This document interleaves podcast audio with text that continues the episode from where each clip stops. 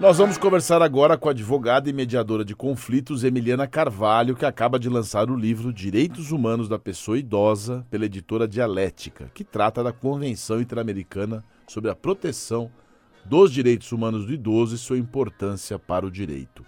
Bom dia, Emiliana. Tudo bem? Obrigado por nos atender. Bom dia, Sergei. Bom dia, ouvintes. Obrigada eu pelo convite. Emiliana, o quanto nós avançamos nos direitos humanos das pessoas idosas, especificamente no Brasil? É, eu acho que esse é, é, é, o ponto de partida mesmo desse trabalho de estudo que eu fiz, porque essa convenção é uma convenção interamericana, né, do sistema da OEA, e é pioneira porque é a primeira uh, no sistema internacional de direitos humanos. Né, ela agrega para nós aqui no Brasil, se o Brasil ratificá-la, é importante dizer que a gente ainda não concluiu esse processo, mas ela agrega no sentido de ampliar direitos e de obrigar o Brasil a implementar políticas públicas e todos os países que aderirem a ela de proteção à pessoa idosa. Né? Então, essa é a, é a, grande vantagem de se aderir a um instrumento internacional, ainda que o Brasil não tenha completado esse ciclo até agora. Ainda o documento é de 2015, o Brasil foi um dos primeiros a assinar, mas ainda não completou a ratificação. Você acredita que existe uma certa resistência em falar nos direitos da pessoa idosa? E qual que é o motivo disso?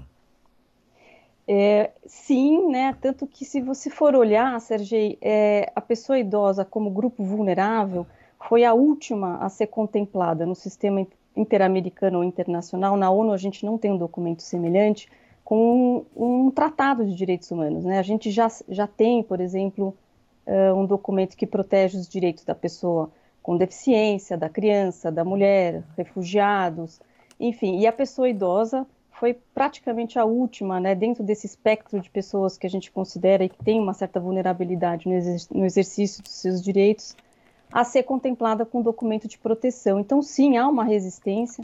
Uh, no sistema da ONU há uma resistência muito forte em elaborar um documento parecido, principalmente pelos países mais uh, considerados aí, uh, mais ricos, né? Porque implementar políticas públicas de proteção na velhice implica em, em, em, recursos, né? E isso é algo que obviamente impacta. E além disso tem a discriminação etária, né? A discriminação por idade, quer dizer, reconhecer a velhice como uma etapa importante da vida, entender o envelhecimento como um processo que se inicia desde o nascimento até o final, ou seja, qualquer política pública para a velhice precisa ser pensada dentro de um ciclo de vida desde o nascimento, é algo que a gente ainda caminha. Né? Apesar de no Brasil a gente já tem um Estatuto do Idoso já há algum tempo, é, nós temos sim certa resistência em falar sobre isso. Eu acho que a pandemia foi um marco aí para poder novamente olharmos para essa categoria da, da sociedade, já que foi ela, né, a mais atingida pelos, pelas consequências aí, tanto do vírus como o que veio né, do isolamento, o que veio dessa, dessa, desse distanciamento com as pessoas idosas. No seu livro você menciona uma determinação que impõe aos estados signatários de tratados dessas, desse contexto aqui de relações trabalhistas, né? o artigo uhum. 18 aqui de uma convenção, que adotem políticas para, efetiva para sua efetivação, desde a inclusão de pessoa idosa no mercado de trabalho até a promoção de medidas que facilita a transição gradual à aposentadoria. Eu, quando abri o programa hoje, é, eu mencionei, Emiliana, que aquele filme O Senhor Estagiário, não sei se você assistiu, que é protagonizado pelo Robert De Niro, que é muito sensível nessa questão de um homem, um executivo aposentado, viúvo de cerca de 70 anos, que começa como estagiário. E como ele é discriminado, como ele é maltratado. É isso? Precisa ser uma política de Estado mesmo? Eu acho que, na verdade, a gente já tem, é, o direito ao trabalho já é um direito garantido no Estatuto de Idoso e faz um pouco de referência, uh, ou se assemelha um tanto uh, no que é disposto nessa convenção. O que acontece? Né? A discriminação uh, no trabalho, seja ela para empregar um indivíduo, seja ela na questão salarial ou no próprio tratamento dentro de uma relação de trabalho, já é algo que o Brasil rechaça, né? É, eu não posso, por exemplo, fazer um anúncio de um, de um, de um emprego, de uma função, enfim, de um processo seletivo e, e colocar lá, por exemplo, uma idade máxima, a não ser que o cargo em si exija, né, que a pessoa tenha uma idade mais, mais ou que a pessoa seja um pouco mais jovem, normalmente um, um trabalho que exija esforço, esforço físico, algo mais específico, né. Mas a rigor isso não é possível. Né? A gente já tem políticas internas, políticas públicas, isso também é previsto no estatuto, que, por exemplo, é, quando há uma, um empate num concurso público, por exemplo, a pessoa idosa, se houver esse empate, tem aí a vantagem de ser, é, de entrar na posse desse cargo, por exemplo, né, de tomar posse. Então já existe isso. Né? É, na convenção, é, novamente, isso é, isso é colocado como um, um, direito né, fundamental, e essa talvez seja também uma das grandes vantagens de um instrumento de direitos humanos, hum. porque traz isso para uma, um, uma situação, para um momento um pouco mais forte, né, de você poder exigir do Estado justamente a concretização desses direitos. O filme é bom mesmo, o filme fala sobre isso, né, quer dizer, a, a importância da, da de, de, a dificuldade na discriminação dentro do próprio trabalho, né, e no reconhecimento desse direito que uh, é importante ser, ser garantido. Eu acho que tem os dois lados, né, tem o, o trabalho que deve ser garantido, mas também tem que ser garantida a aposentadoria. Então são os dois, as duas pontas aí da lança, né? Às 9 horas e 11 minutos, nós estamos ao vivo com a Emiliana Carvalho, advogada e mediadora de conflitos, que acaba de lançar o livro Direitos Humanos da Pessoa Idosa. Ah, o aumento de expectativa média de vida do brasileiro nas últimas décadas é uma realidade, né, Emiliana? E eu queria te perguntar se a gente não está com uma visão míope diante ou face, por exemplo, a, aos direitos do, das pessoas idosas em países europeus como Portugal, Itália, onde já tem uma população idosa há mais tempo. Lá é diferente ou tem o mesmo problema? Ah, acho que ela caiu. Perdemos a conexão com a Emiliana às 9 horas e 12 minutos. Voltamos agora. Emiliana, você me ouve? Eu te ouço sim, tô, tá, tô aqui. Tá, não, aqui para mim é, sumiu aqui a, a ah, o tá som, bom. mas você ouviu minha pergunta não? Eu ouvi até um pouco antes do final, se, se puder repetir. É, na verdade, em países europeus como Portugal e Itália, onde já tem uma grande população idosa, e o Brasil tem aumentado, ainda bem, né? A nossa expectativa média de vida significa que nós estamos com mais saúde, com mais proteção. Lá na, na Europa, os, como é que são os direitos, de, os direitos da, da pessoa idosa são tratados? São iguais aqui ou, ou é, é um pouco melhor? é, há uma grande diferença né, entre, a, entre, por exemplo, a, a, os países europeus e nós aqui do, do da região uh, das Américas. Né? A, na Europa, o envelhecimento se deu aos poucos, é um, é um continente envelhecido, e para nós o envelhecimento foi muito rápido. Né? A gente não é mais um país jovem, a gente sabe disso, chega a ser até um clichê. Quem estuda envelhecimento, quem é da área da gerontologia sabe disso, mas a diferença é que a Europa teve tempo para se preparar para sua população envelhecida. Nós fomos pegos, talvez de surpresa, num envelhecimento muito acelerado e sem uh, condições de lidar com, com esse fenômeno no sentido de proteger essa população. Né? Então, essa, uh, na verdade, é a grande diferença. Quando a gente aqui no Brasil discute que 60 anos já não é um marco etário tão significativo assim para você determinar quem é idoso e quem não é, é preciso olhar exatamente para que tipo de pessoa idosa a gente olha e a gente uh, direciona os direitos garantidos, né? Será que é, é o momento de nós, porque somos mais longevos, subir essa categoria etária para 70, para 80 anos ou não? Né? Então é uma discussão muito corriqueira aqui no Brasil de que a gente deveria, talvez, a exemplo do que acontece na Europa, a Europa, por exemplo, já tem uma, uma, uma definição de idoso um pouco diferente da nossa, na maioria dos países idoso é 65 anos e não 60, e a gente está tentando replicar isso ainda que, na minha opinião, isso eu falo também um pouco no livro, não penso ser o momento de mudar isso, até porque a população de 60 anos que necessita de proteção ainda é muito grande no nosso país, né? E acredito que na região interamericana também. E como é que a gente faz para conscientizar ou fazer com que a sociedade compreenda que o envelhecimento é uma questão que diz respeito a todos?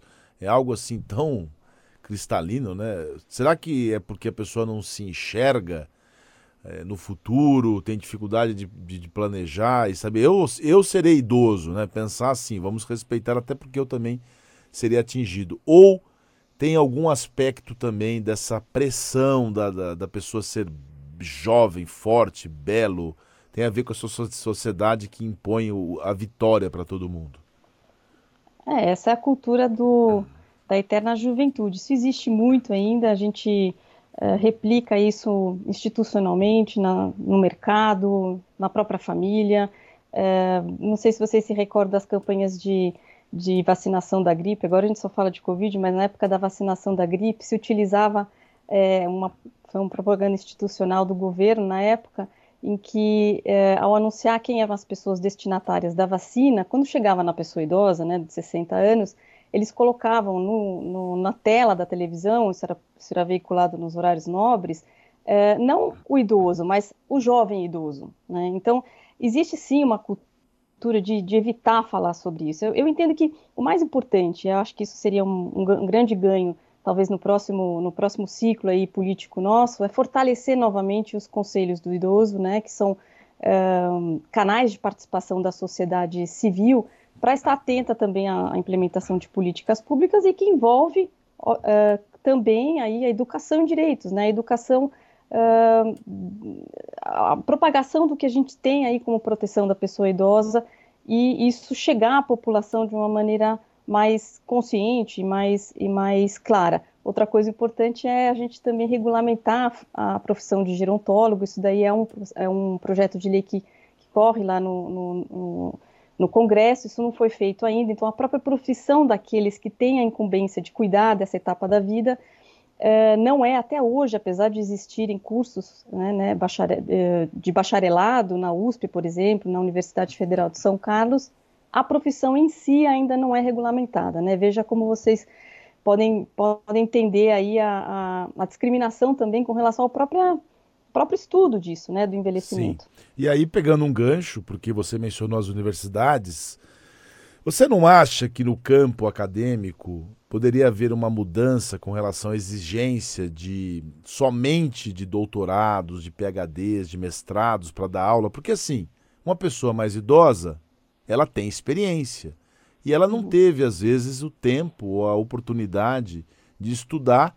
Ela virou diretora de uma empresa, saiu da empresa, ela podia dar aula. Não poderia abrir um pouco mais esse campo rapidamente, Emiliana?